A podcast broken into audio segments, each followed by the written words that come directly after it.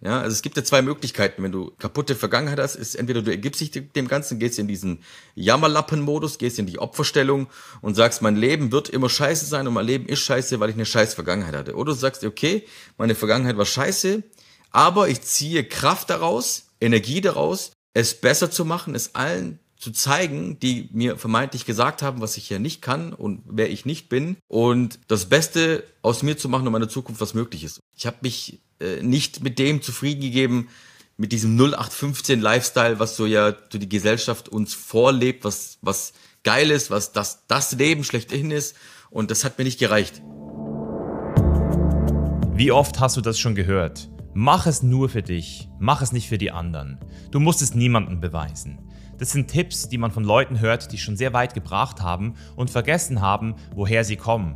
Und heute spreche ich mit einem Mann, der das noch nicht vergessen hat, der sich noch genau an seine Origin Story erinnert, wie er damals depressiv war, mit einer alleinerziehenden Mutter, die sich durchgeschlagen hat, als Einwanderungskind und auch in der Schule entsprechend nicht wirklich vorangekommen ist. Heute spreche ich nämlich mit Tomislav Primorac, aka Emo Tommy, einem Mann, der sich durch TikTok zur größten Immobilienbrand in ganz Europa durchgesetzt hat. Einem Mann, der von Christian Lindner in den Bundestag eingeladen wird und einem Mann, der trotzdem aber auf dem Boden geblieben ist.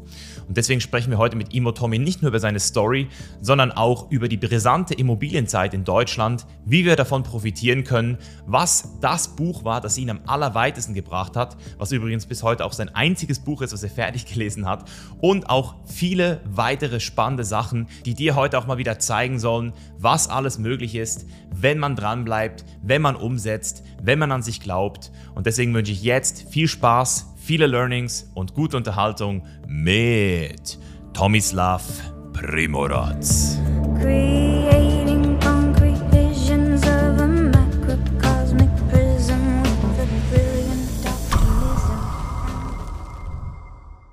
Ja, wo ich super gerne anfangen würde, wäre jetzt gerade auch bei dem Thema, was wir jetzt gerade äh, im Vorgespräch so ein bisschen gehabt haben, so dieses Mangeldenken in Deutschland, was du ja gerade auch so transzendierst und auch transzendiert hast. Und trotzdem kommst du ja auch aus einer schwierigen Lage. Also man sagt ja immer so, ja, wie man halt aufgewachsen ist. Das ist halt auch der Grund, warum man dann auch im Alter Mühe hat, Probleme hat. Also viele Menschen schieben ja so ein bisschen ihren Misserfolg oder ihr Mindset immer auch so ein bisschen auf die Vergangenheit. Und vielleicht jetzt auch mit deiner Story, äh, Tommy, woher du auch kommst. Was hast du anders gemacht? Also wie bist du von diesem Mangeldenken oder vielleicht auch von dieser, von dieser ganz anderen Welt in diese Welt gekommen? Also wenn du es jetzt an einer Sache festmachen müsstest.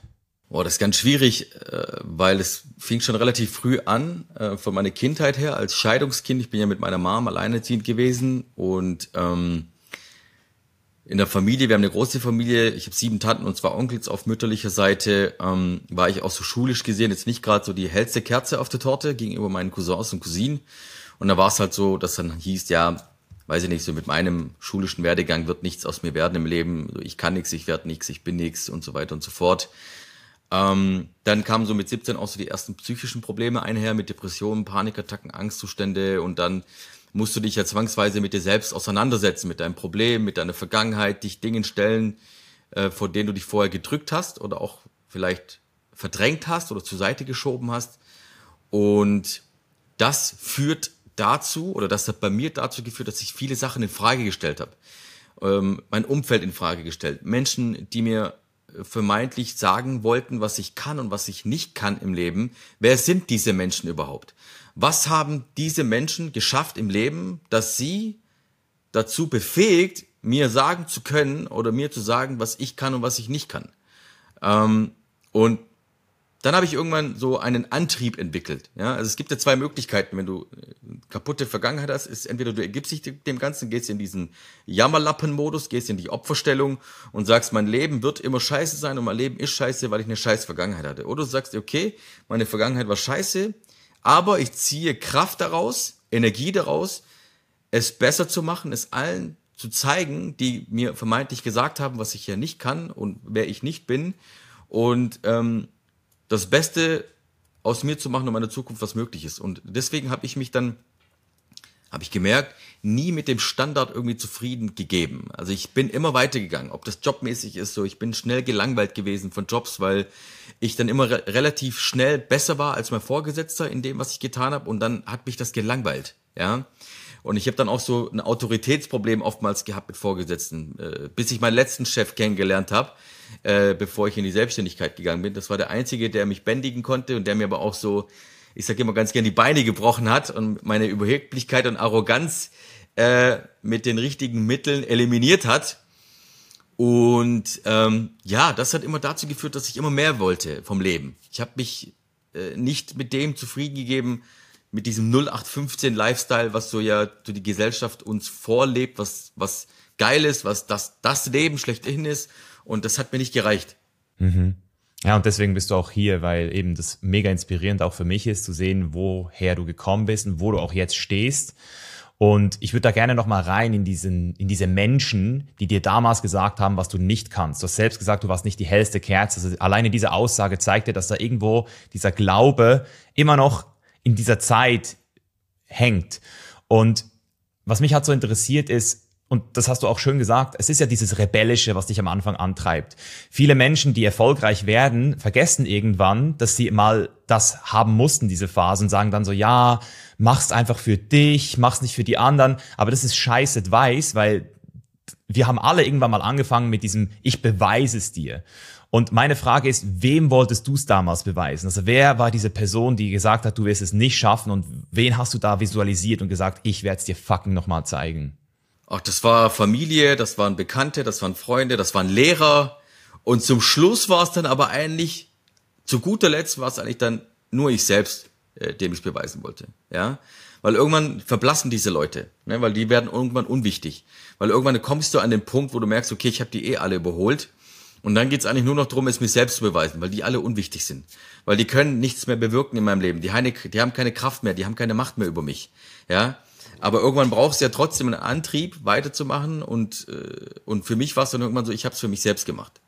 Was ist da passiert? Also vielleicht auch die Frage, war das einfach, diesen Switch zu machen? Weil ich kann aus persönlicher Erfahrung sagen, dass es für mich gar nicht so einfach war, aus dieser Ich werde es dir zeigen Motivation in die intrinsische Motivation zu switchen. Deswegen, was war da bei dir los? Überhaupt nicht. Das war alles, das war alles ein Prozess. Also auch mit dieser, mit diesem psychischen, das geht ja alles mit diesen psychischen Problemen, die ich hatte, einher, so dass ich ja viel mich mit mir selber beschäftigen musste, mit meiner Psyche, mit meinen Problemen, mit meiner Vergangenheit, mit Dingen, warum hat mich irgendwie was getriggert, was hat das in mir bewirkt, wie habe ich mich dann gefühlt, warum ging es mir schlecht, warum ging es mir dann gut, warum bin ich dann anfällig geworden für, äh, geworden für dies oder das.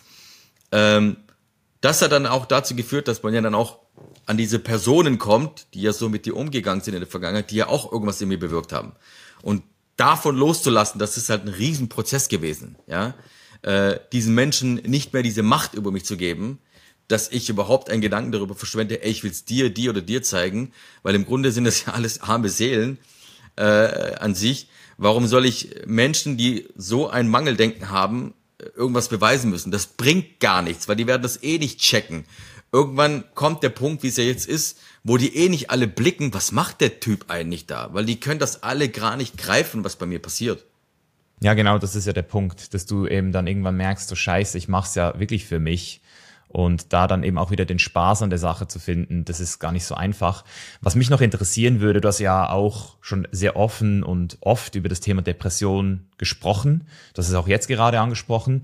Und ich finde, persönlich, wenn ich so ein bisschen auch mit meinen Kunden äh, über diese Themen spreche, es ist viel einfacher, eine Depression sich einzugestehen und auch damit vielleicht sich Hilfe zu holen, wenn man gewisse Umstände hat, die man auch dafür verantwortlich machen kann. Wenn man sagen kann, ja, schau mal, mir geht's wirklich nicht gut und deswegen habe ich eine Depression ich weiß nicht, wie es jetzt bei dir ist. Du bist mittlerweile an so einem krassen Punkt. Ich meine, du bist der erfolgreichste Imo-Influencer ganz, von ganz Europa. Du machst Millionen von Euro jedes Jahr. Du hast mir ein bisschen vorher erzählt, was jetzt gerade bei dir abgeht.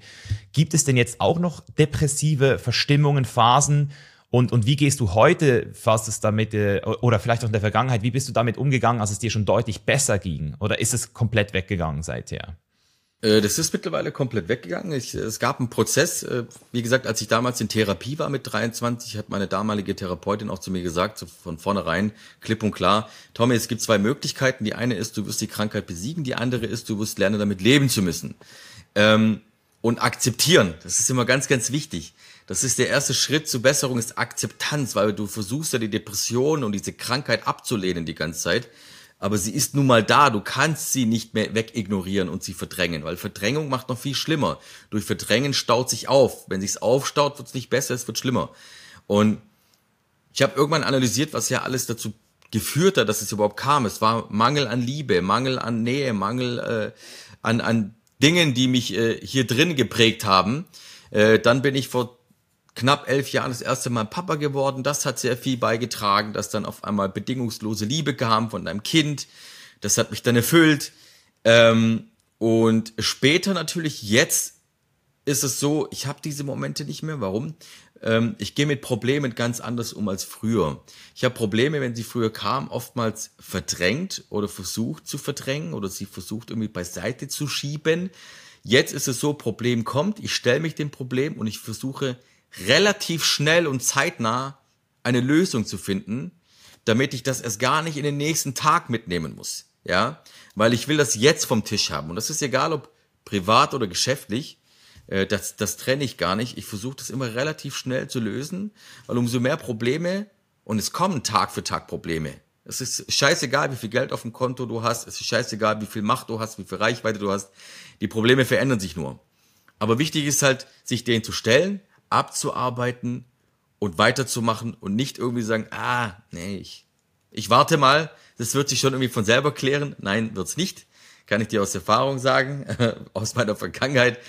Ähm, du musst dich dem stellen und das ist ein, ein ganz, ganz großer Vorteil, ähm, dass ich viele Dinge nicht mehr mit mir rumtrage. Ja, ich trage diesen Ballast nicht mehr rum, vor allem alten Ballast, weil wenn du anfängst, dieses Probleme aufzuschieben, zu verdrängen, das wird ja immer mehr, was du auf deinen Schultern trägst. Ja, und das belastet ja deine Psyche. Das merkst du gar nicht ähm, offensichtlich, aber das passiert alles unterbewusst.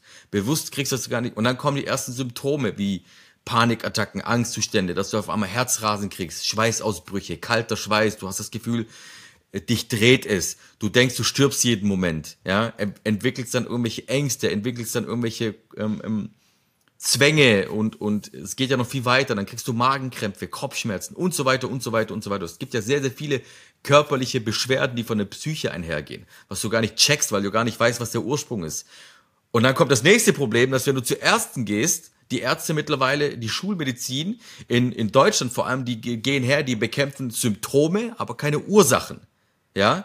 Und dann kann es sein, dass du von Arzt zu Arzt rennst, weißt aber gar nicht, was dein wirkliches Problem ist, weil der gibt dir dieses Tablettchen, der andere gibt dir das Tablettchen, der andere verschreibt dir dies, der eine verschreibt dir das. Hauptsache, die Krankenkasse wird ordentlich geschröpft, ähm, aber du wirst nicht gesund gemacht. Ja, auf jeden Fall ein sehr wichtiger Punkt, den du da ansprichst, weil wir ja auch, und da kann ich nur aus Erfahrung sprechen, es ist ja auch so, wenn wir Probleme haben, ich habe da mal ein Video darüber gemacht, wenn ich jetzt zum Beispiel mir den Arm breche, oder mich irgendwie verletzt, dann gehe ich ja zum Arzt, weil es ja offensichtlich eine Verletzung, ich habe mir den Arm gebrochen, wo soll ich hingehen? Aber besonders wenn es um psychische Probleme geht, die fressen wir in uns rein und wir sagen auch niemandem, dass es uns nicht gut geht. Es ist fast so wie eine Verletzung, die offensichtlich auch da ist, aber wir würden nie auf die Idee kommen, uns Hilfe zu holen oder Menschen mal so ein bisschen einzuweisen. Das ist so eigentlich ein spannender ein Paradox, dass wir da so ganz anders damit umgehen. Und was ich bei dir auch so ein bisschen durch die, das Studieren deiner Biografie äh, sehe, ist, dass du auch diesen Weg gewählt hast, das eben nicht aufhören, weitermachen. Also du hast 2014 eine Facebook-Seite gegründet, unser Stuttgart, hast die aufgebaut auf 100.000 Abonnenten, hast dann äh, 2016 CityWoo gegründet, eine Plattform, hast dann auch angefangen mit Immobilieninvestments. 2020 ging es dann mit TikTok los. Das heißt, du hast immer weitergemacht, obwohl du wahrscheinlich auch nicht immer so, ähm, alles hat ja wahrscheinlich noch immer geklappt. Und das ist dort, wo ich auch gerne so fragen würde, also erstens mal so, woher kam dieser Drive, aber vielleicht noch viel wichtiger, wann wusstest du zum ersten Mal, jetzt, ha, jetzt bin ich wirklich on purpose, also jetzt habe ich wirklich das gefunden, was mich auch wirklich ähm, antreibt. Also wo, wo ist dieser Momentum für dich so wirklich entstanden, wo du gemerkt hast, jetzt, jetzt geht's los? Das ging tatsächlich 2020 los, als ich mit TikTok angefangen habe, weil das war der, das war das erste Mal, dass ich etwas angefangen habe zu machen, ohne dass Geld mein Treiber ist. Früher war immer Geld mein hauptsächlicher Treiber. Früher habe ich immer irgendwas angefangen, weil ich äh, gedacht habe, da mache ich Kohle, da mache ich Kohle, da mache ich Fettkohle, da mache ich Kohle, jawohl, da kommt Geld, Geld, Geld, Geld, Geld. Ähm, Geld war immer so mein Treiber. So, wenn Geld immer der erste Treiber ist, um etwas zu machen und du immer quasi nur dem Geld hinterher rennst, dann bist du die Bitch von dem Geld irgendwann ähm, und vergisst diesen Purpose oder diese Passion für irgendwas zu entwickeln. Und erst dann durch diese Passion, die ich dann entwickelt habe, zu dem, ohne zu wissen, was monetär passieren wird oder nicht, hat es angefangen zu laufen. Der Drive, ich ich hatte in meinem Leben eigentlich mehr Misserfolge als Erfolge. Witzigerweise, wenn ich jetzt die letzten 40 Jahre, ich werde jetzt am 8. Oktober 40 in ein paar Tagen, äh, wenn ich zurückblicke, hatte ich mehr Misserfolge als Erfolge, aber ich hatte immer dieses Verlangen oder dieses Feuer in mir nach mehr. Das ist nie erloschen. Nie, nie, nie. Kein Misserfolg der Welt, den ich hatte, konnte diesen inneren Antrieb, den ich hatte, löschen, dass ich gesagt habe, scheiß auf alles, ich gehe einfach in irgendeinen fucking 9-to-5-Job, der mich todesunglücklich macht, wo ich morgens einstempel, abends nach Hause gehe und den mache ich bis 67, bis zur Rente und dann falle ich quasi von der Rente in mein Grab. Ja, das war für mich einfach keine Option. Ich wollte nicht dieses 0815 in der Schachtel leben, leben. Ich wollte mehr. Ich wollte meinen Horizont weiterentwickeln. Ich wollte mehr sehen von der Welt. Ich wollte einfach offen allem gegenüber sein und mich nicht selber ähm, einschränken, ja, und mich auch nicht einschränken lassen, weil das System, in dem wir leben, das versucht dich ja immer einzuschränken. Und da habe ich mich auch nicht davon blenden lassen, sondern mir einfach immer meine eigene Meinung gebildet. Und vor allem, wenn Menschen immer versucht haben, mir Ratschläge zu geben, immer hinterfragt, wer ist dieser Mensch überhaupt? Warum redet dieser Mensch so mit mir? Was hat dieser Mensch davon, mir das zu sagen? Und wir verstehen nicht, dass viele, dass wir Menschen oftmals in unserer Gesellschaft von Neid und Missgunst getrimmt sind und Menschen es nicht ertragen können, jemand anderen neben sich zu gehen, der vermeintlich erfolgreicher wird als sie selbst. Und dann hast du ja auch Rich Dad Poor Dad gelesen. Da hast du ja zum ersten Mal, also du hast mir auch gesagt, also ich habe es äh, irgendwo ge gehört, dass du nicht wirklich Bücher liest. Null. Und dann und dann kommt aber Rich Dad Poor Dad. Also warum hat genau dieses Buch dein Leben verändert? Weil du bist nicht der erste, von dem ich das höre, dass dieses Buch was verändert hat nenn, nenne Schicksal. Also an Zufälle glaube ich ja mittlerweile nicht mehr. Äh, sonst gäbe es wirklich sehr viele merkwürdige Zufälle in meinem Leben. Es war Schicksal wahrscheinlich, dass dieses Buch mir irgendwie in die Hand gefallen ist. Und es auch wirklich das einzige Buch war, wo ich von A bis Z komplett durchgelesen habe und völlig fokussiert war. Ähm, weil ich sonst eigentlich ein recht zerstreuter und unstrukturierter Mensch bin.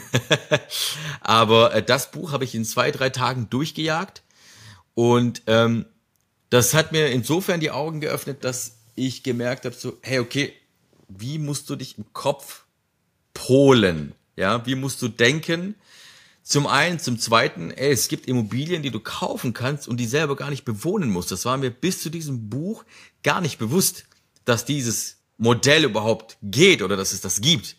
Obwohl es ja eigentlich logisch sein sollte, weil nicht die, ich wohne ja auch irgendwo zur Miete, das heißt, es gibt ja da auch einen Eigentümer, aber du denkst ja nie so weit, ne? Du denkst ja, warum solltest du auch? Ja, ich wohne in der Wohnung zur Miete und die gehört irgendjemandem und ich bezahle ihm Miete und er bezahlt seinen Kredit davon und fertig ist. Und das war das erste und einzige Buch, was ich wirklich komplett durchgelesen habe und äh, da ging es dann auch los mit meinem ersten Immobilieninvestment. Und da werden wir auf jeden Fall auch nochmal drauf eingehen. Aber jetzt nochmal zu dieser, zu dieser Frage. Du bist so fucking erfolgreich geworden und das ist das einzige Buch, was du je gelesen hast oder sagen wir mal komplett. Wie lernst du, Tommy? Also woher kommt dein Wissen? Also bist du Autodidakt oder hast du einfach geile Mentoren um dich herum oder? Eine Mischung aus, eine Mischung aus beidem. Also ich bin sehr, sehr, sehr Autodidakt. Ich lerne immer on the job. Ich kann, du kannst mich, ich, also wenn ich auf irgendwelchen Events oder Seminaren bin, wirst du nie sehen, dass ich den ganzen Tag an einer Stelle sitze. Ich bewege mich immer von hier nach da und dort und hast, ich, das geht nicht. Äh, ich habe dann irgendwie Aufmerksamkeitsprobleme, irgendwann lange zuzuhören jemandem. Ähm, ich lerne on the job, Autodidakt und ich habe das Glück, dem einen oder anderen Menschen zu begegnen, der noch viel, viel weiter ist als ich, äh, die sich gerne mit mir austauschen oder die mich gerne unterstützen oder mich an ihrem Wissen oder ihrer Erfahrung teilhaben lasse. und ich das alles aufnehme oder aufsauge. Und was ich bei dir auf jeden Fall auch raus fühle, und du hast ja gesagt, du bist äh, mit, deiner, mit deiner Mutter alleinerziehend aufgewachsen. Ähm, und trotzdem fühle ich bei dir so eine Street Smartness raus. Also irgendwas, was du auch von irgendjemandem mitgekriegt haben musst. Bei mir war es zum Beispiel mein Vater aus Polen, der mir da so ein bisschen das vorgelebt hat. Ich hatte auch nie das Gefühl, ich bin eine helle Kerze, aber irgendwie hatte ich das Gefühl, durch Street Smartness war mein Leben viel einfacher. Und woher kam das bei dir? Äh, das kam tatsächlich von der Straße so, ne? Weil ich habe ja nur meinen Hauptschulabschluss, dann habe ich äh, meine äh, ein Jahr lang Berufsvorbereitungsjahr äh, gemacht mit den abgefucktesten Leuten aus Stuttgart, den man sich so vorstellen kann, alle zusammengetrommelt in einem Lehrgang. Und äh, ich war ja auch immer draußen unterwegs so, ne? Also ich war ja früher immer unterwegs draußen Straße. Früher gab's ja keine Smartphones zu meiner Zeit. Da musste man sich noch unterhalten, da musste man noch irgendwie unterwegs sein, da musste man noch bei anderen Leuten klingeln und fragen, ob sie rauskommen können oder ob sie daheim sind. Ähm, äh, und ich war immer ein Street Kid. Ich war ja auch Skater Inline Skater, Skateboarder, ja. Und äh, äh, und so kam dann auch so diese Smartness, so weil ich ähm, nicht schulklug war oder nicht schulklug bin, aber straßenschlau nenne ich das. Und ähm, das habe ich so entwickelt und das kommt mir heutzutage zugute, weil die meisten Menschen da draußen sind tatsächlich schulklug, aber denen fehlt diese Street Smartness. Und wenn du das miteinander verbinden kannst, finde ich so, dann hast du eine brutale Kombination. Mhm. Was waren denn so, hast du da auch irgendwie gehustelt oder irgendwie Geld verdient nebenbei? Also was waren so deine ersten Street-Jobs vielleicht auch, wenn es da was gab? Oh, ich habe da ganz ganz legit angefangen. Mit 15, 16 habe ich damals im Galeria Kaufhof angefangen, abends um 20 Uhr den Boden nass zu wischen, weil ich meiner Mom damals äh, ein Geburtstagsgeschenk kaufen wollte und ich kein Geld hatte.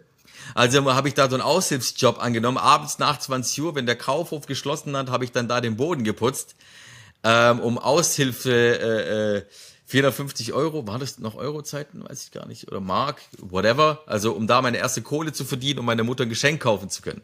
So geil, Mann, so geil. Und, und das ist eben das, was ich bei dir merke. Da ist erstens mal dieser Mut da, den wir vorhin besprochen haben, so sich auch unangenehmen Sachen zu stellen, auch mal zu einer Therapie zu gehen, dich mal zu zeigen. So das, das hat dich auf jeden Fall krass geboostet. Und das ist ja das, was vielen Menschen fehlt heutzutage, den Mut zu haben, sich auch diesen Sachen zu stellen. Und gleichzeitig ist aber auch diese Street Smartness, beziehungsweise so ein bisschen auch diese Beharrlichkeit, einfach mal arbeiten zu gehen. Und du bist ja auch auf TikTok erfolgreich geworden. Das heißt, du weißt, wie die Generation Z heutzutage ist. Und ich habe das Gefühl, die sind so in diesem Snowflake-Mode. Zum Teil, die, die glauben wirklich, die können einfach irgendwie anfangen und, und werden direkt erfolgreich. So, also, wie würdest du mit denen zum Teil auch sprechen? Also die Leute, die irgendwie so diese, die, diese ähm, Beharrlichkeit nicht haben, auch mal einfach einen Boden zu wischen oder eine Toilette zu putzen, zuerst mal. Also ich gehe auch auf Schulen dozieren, ähm, wo ich zum Thema Wohnen spreche und dann kommen auch die Jugendlichen auf mich zu, die fragen mich dann so, was verdienst du mit Social Media oder mit TikTok und dann droppe ich halt Zahlen, dann merkst du dann so, die Augen werden immer größer, wow, Alter, das verdienen ja meine Eltern nicht mal im Jahr, was du irgendwie mit einer Kooperation machst oder was weiß ich. Dann ähm, versuche ich immer zu sagen und ich, dieses so über Nacht reich werden, da sage ich immer, da gehören immer sehr, sehr viele Nächte dazu, wo du nicht reich wurdest. Also ganz, ganz viele Nächte davor gab's äh, ohne Reichtum, bis dann diese eine Nacht kam, wo du dann reich wirst. Und ähm, Social Media spielt eine ganz, ganz große Rolle, was jetzt der Unterschied ist zu der heutigen Generation gegenüber meiner. Früher gab's kein Social Media. Das heißt, ich konnte nicht irgendwelche Rich Kids oder irgendwelche Social Media Rich Boys and Girls sehen, die irgendwie ein vermeintlich krankes Leben haben, die irgendwie enorm viel Geld verdienen und äh, den jungen Leuten suggerieren, hey, du musst nichts tun, du musst irgendwie nur ein bisschen Bilder posten und ein paar schicke Videos machen und dann wirst du finanziell unabhängig. Aber es, die Wahrheit ist einfach, äh, das habe ich auch schon in anderen Gesprächen gesagt, die Wahrheit ist einfach, du musst fucking arbeiten. Du musst wirklich durch Scheiße durchgehen. Du musst einfach nur deine Ärmel hochkrempeln Klar kommt irgendwann mal der Moment, wo es entspannter wird, ja, wo du leichter Geld verdienst. Aber bis dieser Moment eintritt, wirst du sehr viele unangenehme Momente haben, wo du nicht so viel Geld verdienst, wo du erstmal durch die Scheiße durchgehen musst, um die andere Seite zu sehen, um die andere Seite kennenzulernen. Aber wenn du durch diesen Schmerz oder durch diese schlechte Zeit nicht durchgehst, dann wirst du diese Zeit auch nicht so, wo es besser wird, schätzen wissen. Und gerade jungen Leuten versuche ich immer zu sagen, hey, Versuch zu arbeiten. Hör auf, dieses so rumhängen Ding einfach nur so, ja, ich chill ein bisschen und äh, bla, und dann kommen irgendwelche jungen Leute, die zu mir, ich mache, ich will irgendwas mit Aktien machen. Okay, du willst irgendwas mit Aktien machen. Erzähl mir irgendwas zur Weltwirtschaft bitte. Erzähl mir irgendwas zur Volkswirtschaft bitte. Ja, warum denn? Ja, was sind denn Aktien, Digga? Aktien sind Unternehmensanteile. Unternehmen funktionieren ja irgendwie. Das heißt, du musst ja wissen, wie der Markt funktioniert. Wenn du irgendwas mit Aktien machen willst, dann frage ich, was willst du denn irgendwas mit Aktien machen, Bro? Ja? Erklär mir ein bisschen was. Die können nicht, die können nicht reden, die können sich nicht mal anständig artikulieren. Klar, ich bin auch so, manchmal kommen Schimpfwörter oder ich sag Alter oder keine Ahnung so, aber ich kann trotzdem mich auch anständig unterhalten und ich kann auch gewisse Dinge analysieren, ich gucke mir gewisse Dinge an, ich beschäftige damit, mich damit und ziehe mir daraus Rückschlüsse und drop dann meinen Content zum Beispiel daraus, ja, oder hole mir mein Wissen. Genau, und was sagst du, aber machen die denn das auch? Weil das sind ja nicht die Leute, mit denen ich arbeite. Also Leute, die zu mir kommen, die wollen ja in sich investieren und wollen ja an sich arbeiten. Aber es gibt ja so viele Leute, die konsumieren nur deine TikToks, hören sich Podcasts an, drehen sich im Kreis und denken dann eben so, ja, irgendwann kommt dann schon was. Irgendwann findet mich jemand oder entdeckt mich jemand. Was, also was muss man diesen Leuten sagen? Hör auf, die scheiß Verantwortung, ich kann es immer nur wiederholen, hör auf, die scheiß Verantwortung an andere Menschen zu übergeben. Für dein Leben übernimm Selbstverantwortung. Weil ich war auch in diesem Modus. Ich war auch dieses, wann kommt endlich der Prinz auf dem weißen Pferd, auf dem Schimmel angeritten und rettet mich aus meinem Drecksleben? Ja? Wann kommt die Person endlich, warum rettet mich keiner aus meinem Scheißleben, aus meinem Hamsterrad, in dem ich mich befinde? Bis ich gemerkt habe, irgendwann die Realität gekickt hat, es gibt keinen Menschen, der mich retten wird. Ich kann mich nur selber retten aus meiner Scheiße. Und das ist der ein, das ist das einzige, was du wissen musst, ist einfach, du musst Verantwortung für dein Leben, für deine Scheiße übernehmen, für deinen Erfolg, wie auch für deinen Misserfolg. Und dann wirst du nach vorne kommen. Es wird niemand kommen, der dich rettet. Hör Egal um was es geht. Wenn du dich beschwerst über dein Business, dann übernimm Verantwortung, mach's besser. Wenn du dich beschwerst über dein Privatleben, übernimm Verantwortung, mach's besser. Oder friss es und halt's Maul. Aber hör auf, die ganze Zeit rumzujammern und rumzuheulen und irgendwie zu denken, ich muss jetzt, ja, und, mm, und dann, ich höre immer nur jammern. Viel, jammern auch viele. Wir jammern ja alle auf hohem Niveau. Ich höre immer nur jammern, jammern, ja, das langweilt mich alles. Hört auf, ich, ich sehe auch, ich bin ja viel alleine unterwegs. Ich bin ja eher so der Einzelgänger-Typ. Wenn ich privat unterwegs bin, ich genieße sehr viel Zeit alleine.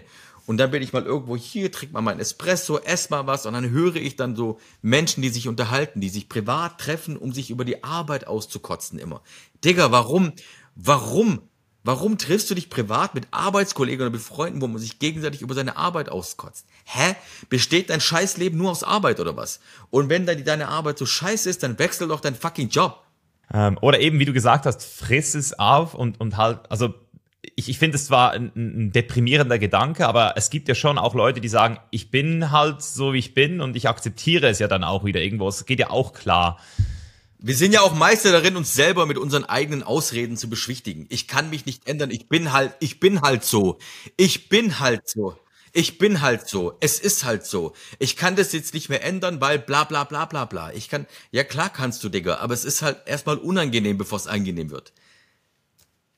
Wenn du rausgehst aus der Comfort Zone, dann ist es erstmal nicht schön. Ja, weil du rausgehst aus deinem gewohnten Muster, in dem du dich sonst befindest ich, ich möchte noch einmal kurz zu dem Thema Geld zurückcirkeln, weil du hast jetzt eben vorhin ja auch gesagt, du hast viel probiert, viel gemacht und hast immer nur das Geld auch im Fokus gehabt. Und dann durch TikTok kam dieser Switch. Aber hier ist ja auch wieder so diese Aussage, die ich mal von, ich glaube, das war Markus Baulig in so einem Podcast, der hat mal so gesagt, so, es ist doch völlig legitim, auch einfach nur ähm, Geld verdienen zu wollen und keine Passion zu haben. Ähm, würdest du sagen, dass die Zeit vor deiner Passion trotzdem wichtig war? Weil was mich jetzt zum Beispiel interessieren würde bei dir, ist so, woher hattest du überhaupt die Kohle, deine erste Immobilie dir zu holen? Weil das ist, also viele Jugendliche würden jetzt sagen, ja, ich will auch eine Immobilie. Aber eben, wie kommt man überhaupt zu der Kohle? Ich habe einfach gespart. also ich habe das gemacht, was heute die meisten jungen Leute nicht hinkriegen. Und zwar nicht über seine Verhältnisse zu leben, sondern wenn ich halt so viel verdient habe, habe ich halt so gelebt. Und diesen Gap dazwischen, den habe ich zur Seite gelegt und habe den dann genutzt, um meine erste Immobilie zu kaufen. Ja, Heute und Wie teuer war die? Äh, die waren 79.000 Euro. Das war ein Einzimmer-Apartment mit Tiefgaragenstellplatz. Habe ich bezahlt die Kaufnebenkosten in Höhe von 6.850 Euro circa. That's it. Und das Geld hatte ich zur Seite. Das Geld hatte ich beiseite, weil ich musste nicht jedes Wochenende saufen gehen. Ich musste auch nicht mir jeden Monat neue Klamotten holen. Und damals gab es zum Glück noch kein Klarna, wo ich auf Pump kaufen konnte, sondern ich musste, wenn ich Klamotten gekauft habe, sie auch direkt bezahlen. Und wenn wir jetzt mal so ein bisschen gucken, wo du jetzt gerade stehst und wo es noch hingeht, also das ist vor allem so für mich so als Perspektive, weil ich, ich bin jetzt in dieser Immo-Bubble nicht so drin, aber ich hatte zum Beispiel auch schon mit äh, Marcel Remus Podcasts, also der Immobilienmakler von äh, Mallorca. Oder? Also, und dann sehe ich so äh, jemanden wie zum Beispiel Max Reidel, der auch gerade so im Kommen ist in dieser Szene. Und dann ähm, kenne ich auch den Jakob Mehren so, der ja so ultra, ultra erfolgreich ist gefühlt. Also wo würdest du dich da selbst so sehen? Also siehst du dich da in so eine Richtung gehen von einem von denen oder, oder wie sieht deine Journey aus? So, weil Influencer. Kann ich dir gar nicht sagen. Ja. Kann ich, also das, das Problem ist, habe ich auch letzte Woche in dem Gespräch gesagt, ich werde ja immer wieder gefragt bei solchen Interviews, wo sehe ich mich in fünf bis zehn Jahren, aber es ist alles Bullshit. Ich kann dir zwar jetzt heute sagen, wo ich mich sehe, aber ich, ich weiß ganz genau, in zwei Monaten passieren wieder so viele Dinge, die meine Pläne durchkreuzen werden, weil das Leben ist nun mal so, ähm, dass ich zwar plane, aber das Leben plant ja mit. Ja, und das Leben verläuft nicht linear, sondern das geht wie ein EKG, Alter. Ja, das geht so und dann passieren auf einmal Dinge, die du nicht planst und die unvorhersehbar sind, denen du dich einfach beugen musst. Und äh, ich hätte auch nicht gedacht, dass jetzt seit anderthalb Jahren die Zinsen sich in die Richtung bewegen, dass auf einmal der Immobilienmarkt abschmiert in Deutschland. Äh, also muss ich, musste ich alles umändern, musste ich alles switchen. Und ich kategorisiere mich auch nicht ein äh, in diese Namen, die du jetzt vorhin gedroppt hast, so, weil jeder von uns hat ein ganz anderes Business Case, jeder von uns ist ein Individuum, jeder von uns hat auch einen ganz anderen Weg gewählt, was auch gut so ist. Ja, aber hast du nicht so eine, so eine, also ich kenne zum Beispiel aus Amerika kenne ich den Ryan Serhant. Ich weiß nicht, ob es den immer noch gibt, ja. aber das war so, das war so. Den gibt's ja. Also gibt's nicht irgendeine Person, die dich trotzdem so ein bisschen inspiriert, wo du sagst, Mann, der macht's geil oder oder da da möchte ich mir was abschauen oder so? Es gibt viele Personen, die mich inspirieren. Also ich, ich hänge mich nicht an einer fest, weil es gibt Sachen, die mir an einer Person gefallen, und dann gibt es aber wiederum Sachen, die mir bei einer Person nicht gefallen. Ja. Und so ziehe ich mir aus verschiedenen Persönlichkeiten, unter anderem die Namen, die du auch gedroppt hast, ähm, Dinge raus, wo ich sehe, bewusst wahrnehme und sage, ja Mann, genau das ist es, geil, feiere ich, finde ich gut. Da sind aber auch, so wie es halt ist mit Menschen, ne? Äh, dann ist aber nicht immer was dabei, wo ich sage, wow, feiere ich. Dann ist halt so, ja, sehe ich jetzt vielleicht nicht so. Vielleicht anders gefragt, was ist denn ein erstrebenswertes Leben? Also ich, ich weiß, Pläne können sich ändern, aber du hast ja trotzdem wahrscheinlich schon so eine Idee, wo es hingehen könnte in Bezug auf das, was du jetzt gerade als erstrebenswert siehst. Also ist es ähm, ein Imperium aufzubauen? Ist es dich eher immer mehr rauszuscalen und dann eben auch mehr Zeit vielleicht wieder zu haben für Familie? Also wo siehst du dich so im Allgemeinen so in dem Bereich? So von, äh, nicht, nicht in der Zukunft, sondern eher so von deinem persönlichen jetzt gerade Gefühl.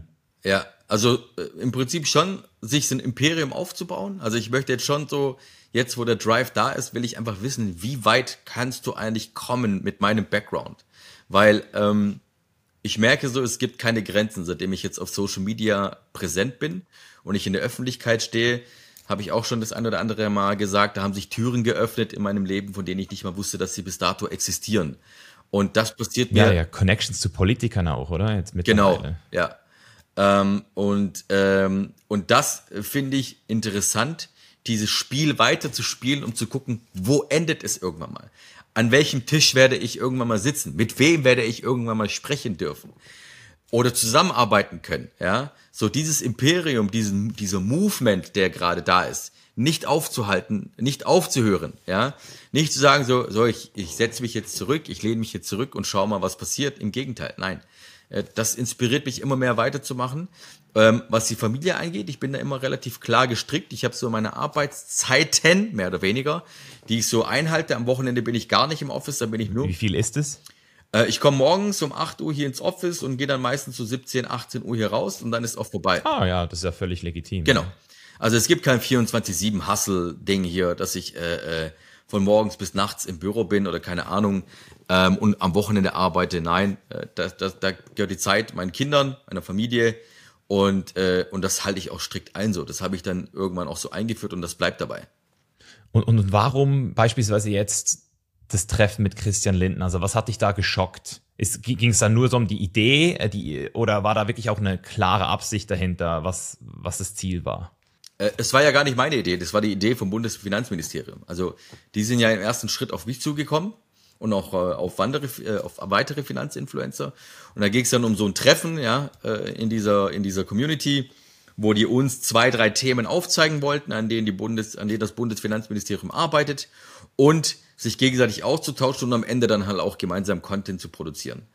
Ähm, Zwei Tage später war ich ja auch im Bundestag äh, von den CDU-Abgeordneten eingeladen, habe ich mir dann auch angeguckt gehabt, alles so.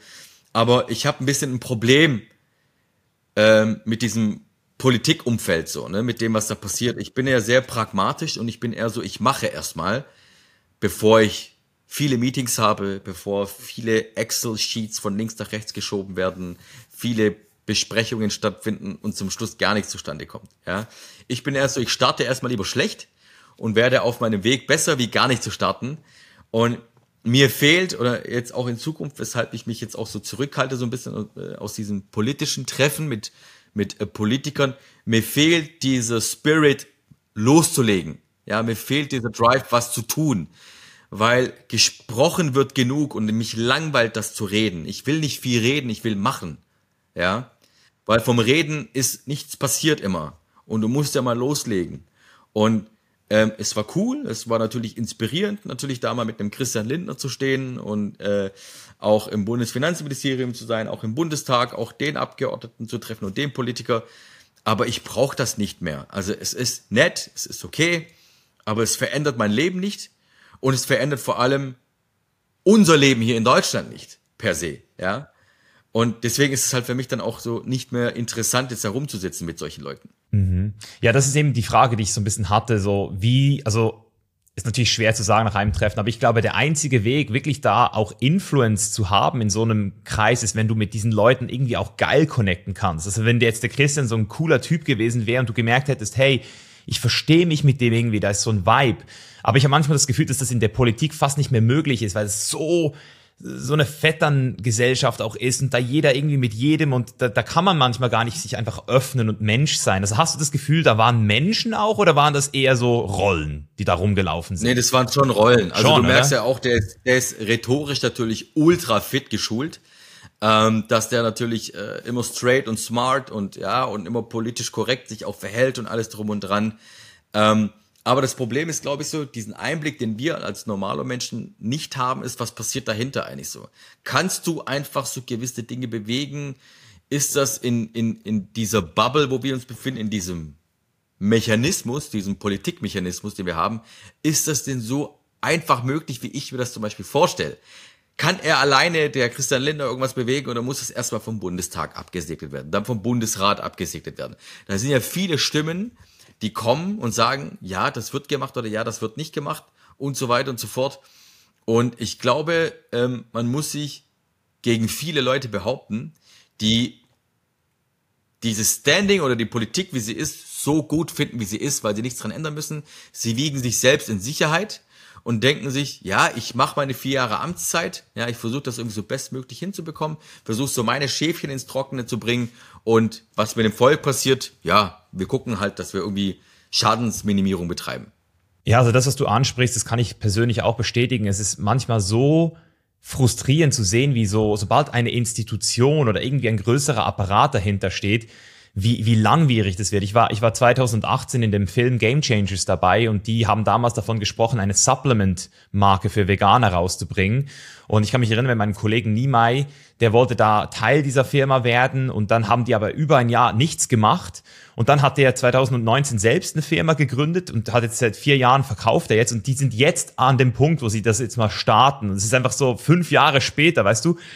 Und wo ich hellhörig wurde und deswegen bin ich auch richtig ähm, interessiert äh, über deine Meinung, war, dass du da auch über so eine Plattform für finanzielle Bildung gesprochen hast. Das ist zum Beispiel etwas, was wir auch mit The Chain is Live ähm, machen gerade. Also jetzt nicht nur auf Finanzen, sondern allgemein all diese Skills, die du in der Schule nicht gelernt hast. Und eine, ein Bereich ist eben so, sich finanziell mit den Basics zu beschäftigen. Einfach, dass dein Geld nicht auf der Bank ver verfault und, und am Schluss noch Geld drauf bezahlt wird, sondern dass du dein Geld einfach so ganz basic so in den Markt, in ETFs steckst, dass du einfach so ein bisschen weißt, wie es geht. Mich würde mal so interessieren, jetzt wo du das gehört hast, macht dir das Bock? Oder hättest du da vielleicht sogar selbst viel, also du könntest es wahrscheinlich in ein paar Wochen raushauen, wenn du willst, sowas, oder? Das ist, ja, ja, ja, ja. Was also, hat das mit dir gemacht? Also, äh, ja klar, also äh, es war ja die Rede von der finanziellen Bildungsplattform im äh, Bundesfinanzministerium, wo das hieß, dass sie das äh, droppen wollen. Und äh, dann hat, äh, kam die Frage aus der Runde, ja, wie viel wird denn dafür investiert? Dann hieß es zwei Millionen. Dann habe ich gesagt, mit, mit zwei Millionen kannst du so ziemlich gar nichts bewegen. Ähm, dann ist das nächste Problem, wer macht diese finanzielle Bildungsplattform? Also wer füttert, füttert sie mit Content? Ist das irgendein Beamter, der da sitzt, dem du, der, wo dir eh das, wo dir eh das Gesicht einschläft, wenn du der Person zuhörst beim Reden oder so? Ne? Ist das nur Schrift? Ist das auch mit Video? Ähm, und all die Sachen, wo ich dann gesehen habe, sind zu scheitern für mich verurteilt, weil ganz ehrlich, wenn ich es schaffe, 100 Millionen oder was die Corona-Warn-App gekostet hat, zu investieren in, in eine App, ja, die irgendwie von von heute auf morgen auf den Markt gedroppt ist, aber irgendwie zwei Millionen nur bereitlegst für finanzielle Bildung, da merkst du einfach so, wo die Gewichtung ist, ja, wo, wo, was ist wichtig, was ist unwichtig, ähm, und mit zwei Millionen, da werden, und das ist ja alles so ein Wasserkopf, ja, da werden dann irgendwelche Ausschreibungen gemacht, da werden irgendwelche Agenturen beauftragt, die verlangen dann für die, für das Programmieren von dieser Plattform wahrscheinlich alleine schon 300.000 Euro, ja, ähm, weil die, weil es ja scheißegal ist, es ist ja nicht deren Geld, mit dem sie arbeiten, sondern Steuerzahlergeld. Ähm, und da sehe ich einfach ganz viele Probleme, wenn so eine finanzielle Bildungsplattform kommt, was vom Bundesfinanzministerium oder Bundestag ist oder irgendwie, wo die in allein, also in Eigenregie machen, dass es scheitern wird, weil äh, die sollten sich so Leute wie mich und andere Finanzinfluencer holen. Da gibt's ja ganz, ganz viele tolle in Deutschland. Und aus diesem Zusammenschluss was machen. Weil wir erreichen das Volk. Wir sind am Volk dran. Und wenn die smart werden genug und sagen, hey, wir bringen all diese Leute zusammen, mich, die ganzen anderen Finanzinfluencer, ja, die in verschiedensten Bereichen unterwegs sind, Männer, Frauen aus dem Bereich, die stark hier sind, stark da, dann ist das von Erfolg gekrönt. Weil wir sind ja schon sichtbar, wir sind ja schon da. Du musst ja nur noch auf uns zurückgreifen. Ja, ihr seid da und das Wissen ist da und die, äh, das Know-how ist auch da. Und das ist das, was ich hier immer auch wieder merke. Du sprichst es jetzt genauso aus. Du hast diesen Wasserkopf, du hast diese riesen, äh, riesen Zwischenstellen, die alle auch bezahlt werden müssen. Dann hast du zwei Mio, mit denen kannst du am Ende gar nichts machen. Und die Menschen in Deutschland haben immer noch so viel Hoffnung und Trust und denken so, ja, wenn etwas vom Staat kommt, dann ist es gut. Das ist so wie mit den Universitäten, so ja, eine Uni, also ein Abschluss, weißt du, der, der ist schon viel besser, als wenn du eine private Sache machst. so. Und ich, ich habe zum Beispiel von einem Psychotherapeuten erst gerade gesehen, der ist jetzt in der Weiterbildung, und die lernen jetzt gerade endlich was über das Ikigai. Das ist so ein japanisches Konzept, wie du zu deinem Lebenssinn kommst, dass ich schon so vor sechs Jahren ein Video darüber gemacht habe. Und die Leute immer so, ja, aber Misha, du bist ja kein ausgebildeter Psychotherapeut. Was weißt du denn schon? Und ich so, hey Leute, private Bildung ist in meinen Augen in, in vielen Bereichen der, der ganzen institutionellen Bildung schon lange überlegen. Nicht nur was ähm, die Professoren oder die, die, ähm, die Lehrer betrifft, sondern einfach auch wie sie es vermitteln, mit welchem Elan, weil sie eben auch Bock haben. Und da würde es mich natürlich jetzt trotzdem interessieren, wenn wir dich jetzt hier schon haben, so als, ich muss nochmal sagen, so größten Emo-Influencer ganz, von ganz Europa. Wir haben so viele Zuhörer hier, weißt du, die sind so zwischen 20 und 35 jetzt. Und die fragen sich jetzt so, ja, Misha und, und, und Tommy, was würdet ihr denn jetzt mir empfehlen mit meinem Geld? Also wenn ich jetzt investieren möchte, so, wo fange ich da an? Was wäre jetzt also dein Stand heute deine Empfehlung? Ja, aber fang, fang doch basic an, wie du es vorhin angesprochen hast. Das ist doch schon mal ein guter Schritt. Fang an mit ETFs, ja. Bau dir vielleicht ein, ein gewisses Eigenkapital auf. Dann kannst du auch mit kleinen Immobilien anfangen, wie ich damals, nur 79.000 Euro Immobilie, wo du halt irgendwie 6, 7k äh, Eigenkapital einsetzt. Jetzt kannst du auch gut runterhandeln, weil die Zinsen so hoch sind. Diese Möglichkeiten gab es zu meiner Zeit noch nicht. Und ähm, also wichtig ist erstmal, das setze ich jetzt nicht voraus bei, der, bei deinen Zuhörern, dass sie finanziell ungebildet sind, aber erstmal die Basics, die ich vorhin genannt habe, dass du erstmal deinen Lebensstil runterschraubst, dass du aufhörst, dieses, diesen Gedanken zu haben, so dieses, man lebt nur einmal und äh, ich muss auf die Kacke hauen immer und was weiß ich und dann irgendwann später bist du 30 oder 40, hast nichts auf der hohen Kante und merkst auf einmal so, fuck, mir läuft die Zeit davon. So ging's mir nämlich, als ich angefangen habe mit 33 und ähm, früher anzufangen, sich mit dem Thema Finanzen auseinanderzusetzen, und dann ganz basic, fang ganz basic an mit dem ETF-Sparplan, mit dem ETF an sich, mit einer Immo, mit der kleinen Immo, und dann kannst du dich immer weiter hochleveragen. Jetzt aus persönlichem Interesse, weil äh, du hast ja vorhin auch gesagt, das ist gerade eine brisante Zeit für Deutschland. Jetzt, äh, ich habe gestern von einem Kollegen gehört, dass die Zinsen jetzt auf 4% sind. Stimmt das irgendwo darum? Ja, ja. Ja, höher. Also du hast jetzt so, je nach Bank, zwischen 4 bis 5% Zinsen bei, einer, bei einem Immobilienkredit. Mhm. Weil du ja jetzt auch unseren Zuhörern gesagt hast, so hey, spar dir ein bisschen Geld an für eine kleinere Immobilie. Also vielleicht so Crashkurs, Tommy, so, weil ich, ich, ich bin da selbst auch voll nicht drin was, was heißt es? Also gibt es da trotzdem Orte, die du bevorzugen würdest und was heißt jetzt runterhandeln? Weil wenn ich jetzt höre, vorher war es bei 0, irgendwas Prozent, jetzt sind es bei 4, dann ist ja das viel mehr fucking Geld, das ich dann auch bezahle. Das Vierfache an Zinsen. Ja, und dann, und dann, je nachdem über wie viele Jahre macht er ja das dann auch noch diesen, diesen Exponentialeffekt, glaube ich, oder? Ja. Und deswegen die Frage, wie stark könnte man jetzt sowas runterhandeln? Also was, wie, wie stark würdest du jetzt sagen, kann man da rein? Von den Prozenten? Ähm, also es ist so, von den Prozenten her, aktuell kannst du die Objekte, ähm, je nach Je nach Verkäufer, je nach Objekt kannst du Objekte von 10 bis 50 Prozent runterhandeln vom Ursprungspreis. Wow. Geil. Ähm, weil die Objekte einfach nicht mehr ihren Besitzer wechseln. Weil der Markt sich komplett gedreht hat, weil Leute nicht kaufen wollen, kaufen können weil sie sich die Rate nicht leisten können. Das führt wiederum dazu, dass äh, Objekte nicht verkauft werden können, dass Verkäufer, die finanziellen Engpass haben, aus welchem Grund auch immer, runtergehen müssen vom Preis, um das Objekt zu verkaufen, was dich natürlich in eine sehr, sehr komfortable Lage bringt, weil zu Niedrigzinszeiten kannten die Immobilienpreise nur eine Richtung und zwar steil nach oben. Und jetzt gibt's halt einen Dip, wo es nach unten geht. Und ähm, Interessanterweise habe ich auch mit dem einen oder anderen Analysten von Banken gesprochen, die nächstes Jahr, so in der Sommerzeit, zu dieser Zeit, die Zinsen dann wieder auf drei bis zwei Prozent sehen werden. Das führt wiederum im Umkehrschluss dazu, logische Schlussfolgerung, wenn du jetzt eine Immo kaufst und die vom Preis her runterhandelst, dass wenn die Zinsen wieder runtergehen, logischerweise die Immobilienpreise wieder nach oben gehen. Und diese Chance bietet sich und diese Chance musst du versuchen auch irgendwo zu sehen nicht nur von den Medien blenden lassen, alles Scheiße, alles Kacke, oh Gott, die, der Immobilienmarkt explodiert, die Blase platzt, bla bla bla. Ich kenne ja auch viele Großinvestoren, die gehen gerade alle rein. Ja, also, äh, und das sind Leute mit tausend Einheiten oder so. Also ich kann mir nicht vorstellen, dass die äh, so dumm sind.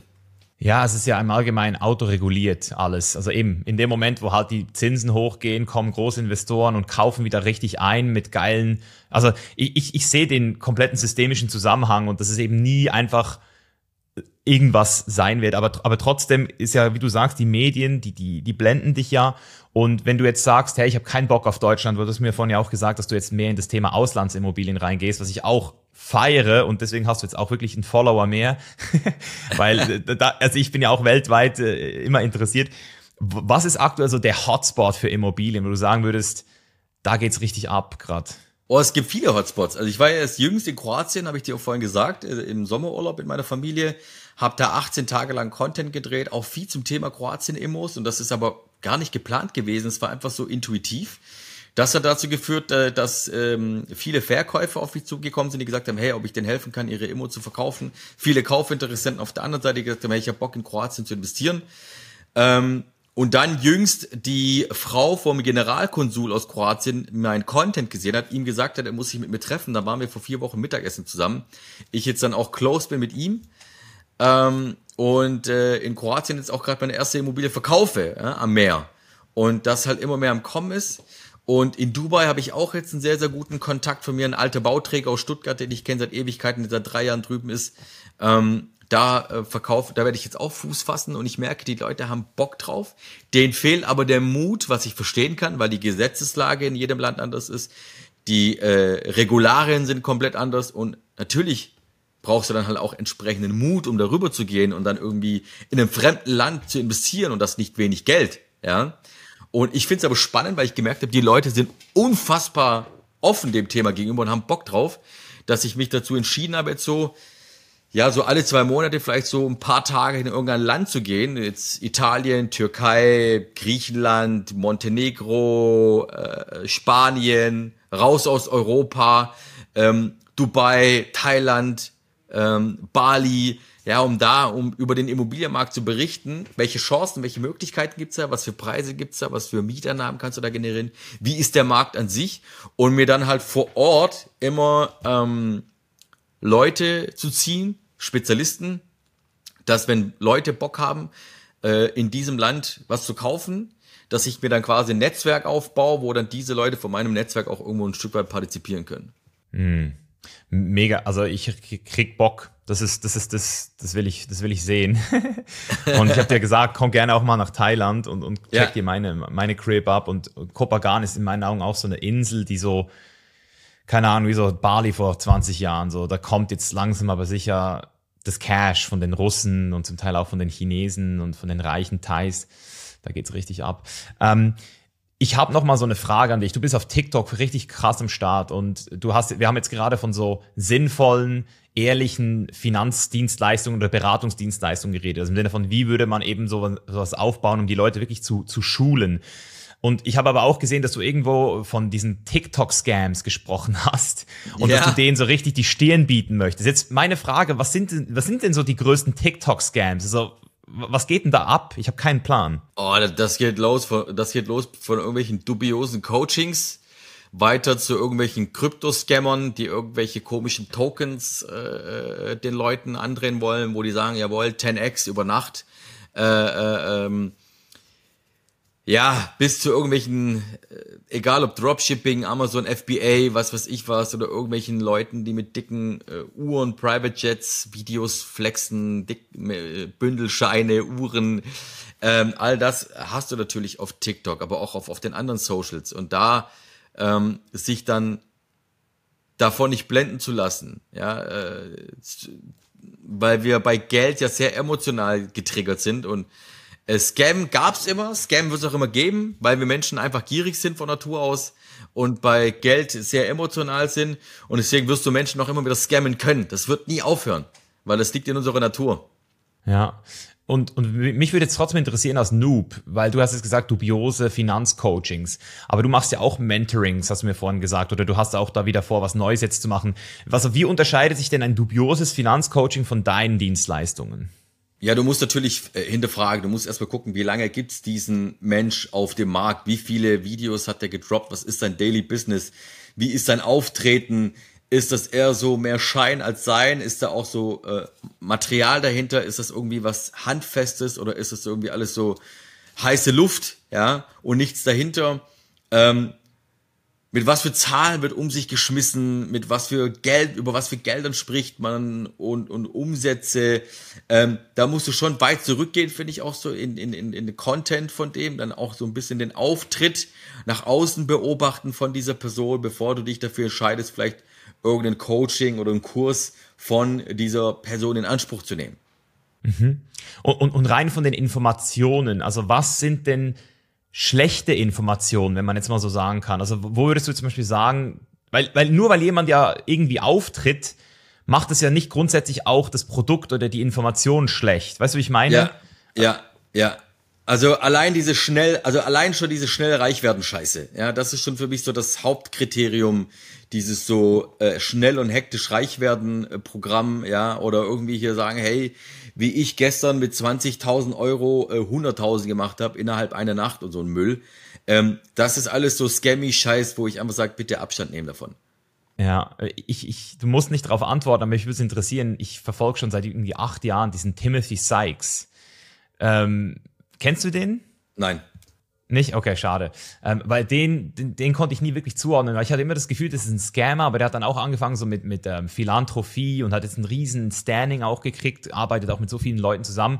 Und was ich eben auch so ein bisschen manchmal so das Gefühl habe, das ist so dieses Fake it till you make it, das irgendwie jeder in der Finanzbranche oder viele irgendwann schon auch mal so Scammer waren und dann einige aber irgendwann gemerkt haben, so scheiße, Mann, jetzt, jetzt will ich aus diesem Scam raus und mich reinwaschen und eben auch wieder Gutes tun.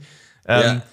Hattest du auch mal so eine Phase, wo du das Gefühl hattest, du warst nicht 100% straight, weil du ja eben mittlerweile sehr straight unterwegs bist? Ja, natürlich. Ich habe früher im klassischen Vertrieb gearbeitet. Äh, ich habe Handyverträge verklopft. Ich meine, ich habe Leute äh, wissentlich über den Tisch gezogen, ja, mit Handyverträgen, weil ich damals halt auch dazu animiert worden bin von meiner Vorgesetzten, äh, wo es hieß, du musst verkaufen, Digga. Verträge, Verträge, Verträge, ja. Dann bin ich irgendwann von B2C auf B2B im Außendienst gewesen, habe dann Firmen über den Tisch gezogen mit scheiß Werbung, äh, welche ich denen verkauft habe. Das war auch alles äh, nichts, wo ich sage, ey, darauf kann man stolz sein oder so. Aber es war part of part of my, my way, my way. Ja, das war so Teil meines Lebens und das hat mich dann geformt auch ein Stück weit und mir dann auch irgendwann gezeigt, so, boah, Digga, das ist echt so shady, Alter, das kannst du nicht weitermachen. Ne? Also vor allem auch, wenn ich dann Papa geworden bin, so, ne, ich bin ja der Meinung, so, äh, das, was ich tue, kommt nicht nur auf mich zurück in meinem Leben, sondern auch auf meine Kinder. Und deswegen passe ich doppelt und dreifach auf. Ja. Ja, Mann, krass, dass du das sagst. Weil bei mir war es eben auch so, ich habe auch mal 2014 so, so ein Multilevel-Marketing beworben ähm, und habe einen riesen Shitstorm dafür kassiert und das habe ich damals noch nicht mal so gecheckt, dass das eben so, also damals wusste ich noch nicht mal, dass Multilevel-Marketing so verpönt ist weil ich habe das eher so als Affiliate-Marketing gesehen. Aber im Nachhinein habe ich eben auch gemerkt, dass ich alles irgendwie eine Retourkutsche gekriegt habe für alles. Also und und dieses Straight werden, das ist echt echt so ein so ein spiritueller Prozess. Oder du hast ja auch gesagt, dass du so ein bisschen esoterisch und du glaubst auch nicht an Zufälle. Gab es bei dir mal so so ein Moment of Truth, wo du sagst so boah, da hat irgendwie Gott zu mir gesprochen oder da kam irgendwie so eine klare äh, Schelle des Lebens, so eine Backpfeife wieder zurück? Oh, ich, Nee, das war nicht nur ein Moment oder eine Schelle, es waren viele, viele, sehr viele Schellen und Momente in meinem Leben, wo ich gemerkt habe, so hey, okay, und, und gewisse Dinge können keine Zufälle sein. Oder auch manchmal ist es so, ähm, ich visualisiere gewisse Dinge, ich sag, ey, ich würde mir wünschen, mit dieser Firma oder mit dem oder mit dieser Person. Und, und dann kommt es auch so, ja, weil ich es mir vorgestellt habe oder mir, mir gewünscht habe, hey, ich will jetzt mit der Firma was machen oder ich will das und das oder ich stelle mir das und das vor und dann passiert das nach Wochen und Monaten. Und dann sage ich, guck, das, das sind keine Zufälle, das ist kein Zufall, das ist Schicksal. Nur musste ich irgendwann lernen im Leben, geduldiger zu werden, weil ich bin sehr ungeduldig von Natur aus.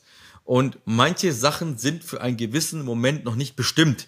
Es ist noch nicht der richtige Moment da. Nur weil du es willst, heißt es nicht, dass es richtig sein muss zu dem Zeitpunkt. Und gewisse Dinge kamen dann auch später erst zustande, wo ich aber dann im Nachgang gemerkt habe, weil du bist ja immer später schlauer, ähm, wo ich dann im Nachgang gemerkt habe, ey, krass, es ist jetzt eigentlich so, wie es gekommen ist, ist es tatsächlich besser. Ja, im Nachhinein checkt man es immer. Und ich, du hast ja auch schon über das Resonanzgesetz gesprochen. Deswegen, wenn du da einmal mit dem vertraut bist und merkst, es gibt immer einen Moment, wo du eine Resonanz mit jemandem aufbaust und dann klickt's. Und vorher hätte es gar nicht geklickt. Ja. Deswegen ist es voll schön, dass du das auch für dich entdeckt hast.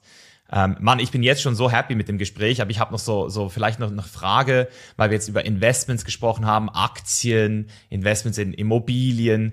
Ähm, aber was ist eigentlich so dieses Single Investment in dich, was dir in deinem Leben am meisten gebracht hat, wo du Geld in dich investiert hast? Oh, das war tatsächlich äh, das Buch, das war gar nicht so sehr, und äh, da lehne ich mich jetzt auch mal wieder aus dem Fenster, weil es gibt ja auch heute leider immer noch sehr, sehr viele Seminarhopper, Kurshopper, äh, Coachinghopper, äh, Buchhopper, ähm, die von einem Seminar aufs nächste gehen, aufs, ins nächste Coaching. Ich kenne Leute, die haben sechsstellige Beträge für Coachings ausgegeben, haben auch Mentorings gebucht, haben diese Mentorings gar nicht angeguckt, irgendwie nur zu 20 Prozent und versuchen auch da immer die Erleuchtung zu finden.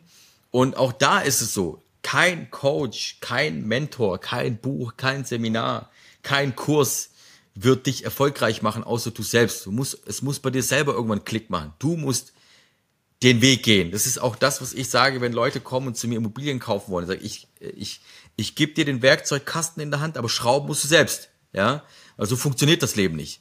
So, ich kann dich nicht immer an die Hand nehmen. So, die Leute wollen immer, dass sie irgendjemand an die Hand nehmen und zum Erfolg führt. Aber es funktioniert so nicht.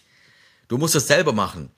Und das musste ich auch irgendwann verstehen. So, da ist nicht irgendein Coach, der mich erfolgreich macht. Da ist nicht irgendein Buch, was mich erfolgreich macht. Da ist hier oben, dass es halt Klick machen muss, dass du selbst die Verantwortung übernimmst für dich und dein Leben wieder mal, wie vorhin schon erwähnt. Das führt dazu, dass du dann erfolgreich wirst schlussendlich. Ja, auf jeden Fall. Also ich kann aus Erfahrung sprechen, dass es bei mir eher so war, dass es bei Themen, wo ich zum Beispiel die Welt noch gar nicht gesehen habe, die möglich wäre. Dort haben mir zum Teil Menschen geholfen. Also es ist eher so, ähm, dass die, also niemand hat mich an der Hand mitgenommen und gesagt, ich, ich mache das für dich, aber Ähm, ich habe zum Beispiel sehr viele Bücher im Bereich Tantra gelesen, über Jahre hinweg, weil mich das extrem interessiert hat, so dieser spirituelle Weg, Sexualität auf dieser ähm, spirituellen Ebene.